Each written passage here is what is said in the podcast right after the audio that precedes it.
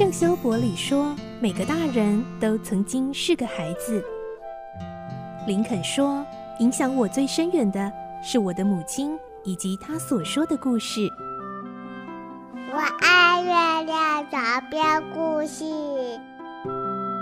晚安，月亮床边故事。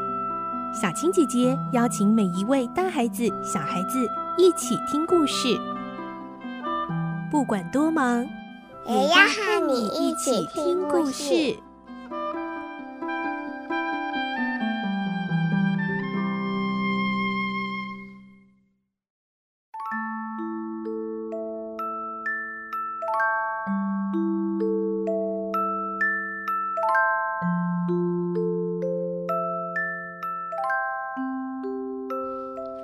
晚安，欢迎你和我们一起听故事。我是小青姐姐，我们继续来听小公主。今天是十二集的故事喽。我们会听到莎拉温柔地安抚了哭闹的乐蒂，他们两个的妈妈都已经去世了，所以莎拉告诉乐蒂，妈妈们所在的天堂是什么模样哦。乐蒂好喜欢莎拉，还要把莎拉当成她的小妈妈呢。来听今天的故事。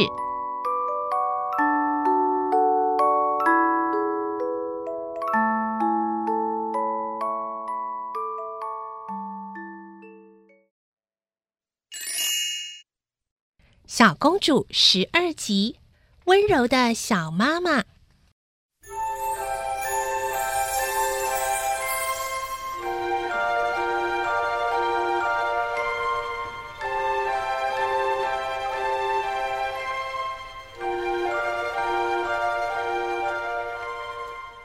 这时，莎拉凭着自己的想象，讲起了天堂的情形。我们的妈妈住在非常美丽的天国，那里有广阔的原野和花园哦。莎拉说话的神情好像自己亲眼见过似的。花园里开满百合花和郁金香，当然还有各式各样的花草和树木。孩子们在原野上快乐的奔跑、谈笑。有时还把鲜花串起来，做成花环套在脖子上。在天堂的城市里，街道都是亮晶晶的，不管要到多远的地方，都不会感觉疲倦，因为想到哪里去，张开翅膀就可以飞过去。城市周围有一道用黄金和珍珠打造的围墙，围墙很矮，大家都靠在矮墙边谈笑，或把头伸出墙外，看看下面的世界。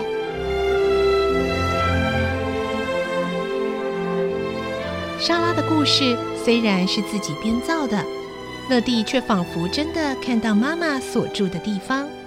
她听得入神，不知不觉就靠近莎拉的身边。莎拉讲完了，乐蒂觉得还不够，于是又想哭。我也要到妈妈那个地方，雪山里面没有妈妈。莎拉赶紧握住她的小手，温柔地对她说。乐蒂，我来当你的妈妈好不好？乐蒂的两颊露出两个可爱的小酒窝，立刻高兴起来。真的，你真的愿意当我的妈妈？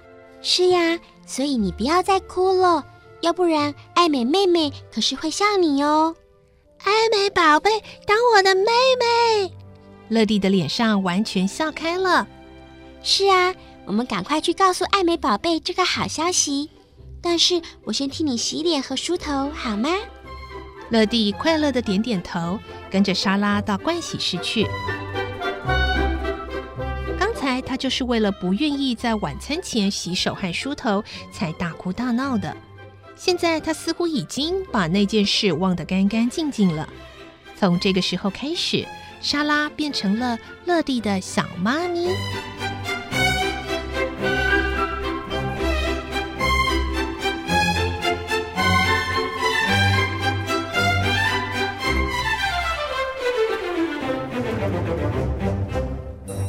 果莎拉是个普通的女孩，那么在明真女子模范学校所过的几年生活，也许对她毫无益处，说不定还会让她成为坏孩子呢。因为她在学校里几乎享受着贵宾般的待遇，虽然校长心里并不喜欢她，却碍于不愿意失去这样有钱人家的女儿，所以对她百般称赞，处处讨好，想方设法让莎拉不厌倦学校生活。所幸莎拉很懂事，没有因为受到特殊待遇而放纵自己。她一向认为自己是因为有个好父亲才被称赞。因此毫无娇气。有一次，连和拉比亚最要好的杰茜也说：“我虽然不喜欢莎拉，可是我觉得她有一个优点。你看她有那么多漂亮的服饰，功课又那么好，可是她一点都不骄傲。哎，假如我是她，我一定非常自豪和骄傲。”他发现拉比亚听了他的话，大为不悦，便赶紧换了语气说。呃，可是每次看见校长向来宾夸耀莎拉的时候，我就觉得讨厌。拉比亚立刻学着校长的口气说话：“喂，莎拉小姐，快到会客室，讲些印度的故事给来宾听听。莎拉，快让客人听听你的法语，啊，这孩子的发音非常正确。”然后两人哈哈大笑起来。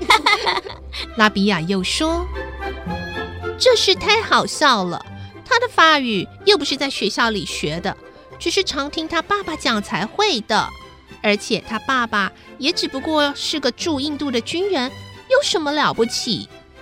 是啊，不过听说他爸爸曾经杀死一只大老虎，那张老虎皮就铺在莎拉的房间里呢。雅美说，莎拉常常睡在那一张老虎皮上面。有时候摸着他的头，就像跟小猫说话那样自言自语。哎，他真是傻里傻气的。拉比亚的声音越说越高亢。我妈妈说，只有傻子才会像他那样喜欢胡思乱想，长大了一定也是一个古怪孤僻的人。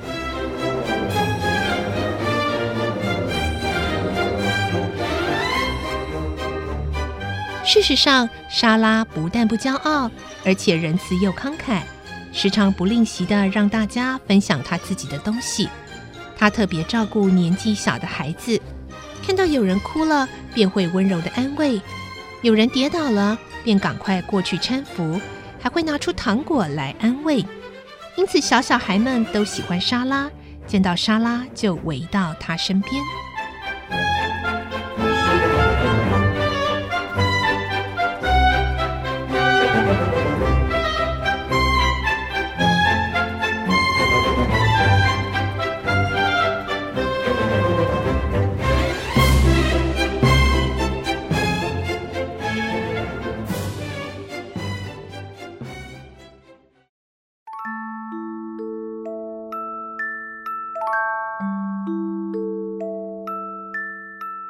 嗯莎拉变成了温柔的小妈妈呢。这个礼拜我们所听到的小公主的故事就先进行到这边，下礼拜我们再来听听看莎拉在学校的生活还会发生哪些事呢？而明天星期五是绘本时间，一起来听绘本故事哦。